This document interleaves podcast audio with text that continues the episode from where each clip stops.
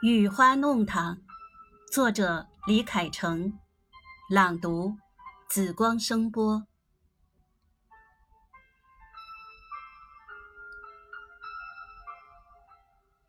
弄堂是老上海街道最寻常的生活空间，是最不起眼的组成部分。但你千万不要小瞧它，弄堂对上海人来说是很重要的文化和生活。它既是娱乐场所，又是儿童乐园，甚至有时还会充当集市的作用。它就这样理所当然地充当了人们生活中的主干枝叶。游人如织的田子坊弄堂是旧上海建筑风格的代表，上海人淳朴儒雅的特点，活灵活现地在弄堂生活中展示出来。走进一家上海看似寻常的里弄，里面大厅里的匾额很大，题字笔走龙蛇，有附庸风雅的意蕴。你瞧，它至今仍耸立着，似乎对于风雨的鞭笞敲打毫不在意似的。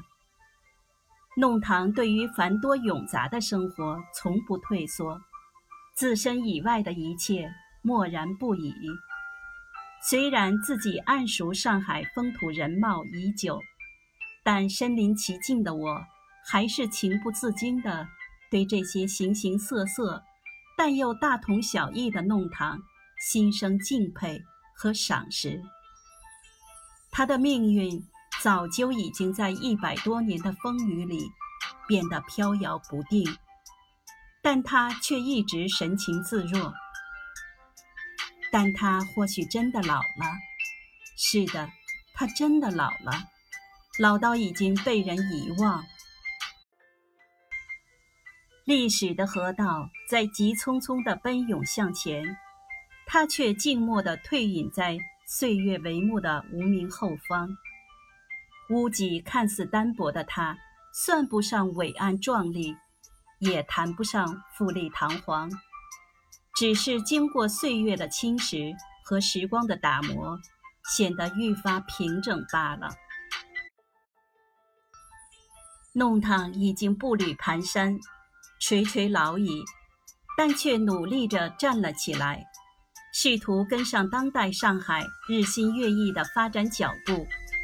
他耐心善意地引导、告诫人们，回忆大上海的前世今生，善意地告诉。爱他和关心他的所有人，阅尽浮华方淡然。他已经厌倦了纸醉金迷、夜夜笙歌，只盼消得做一个阅尽古往今来的睿智长者。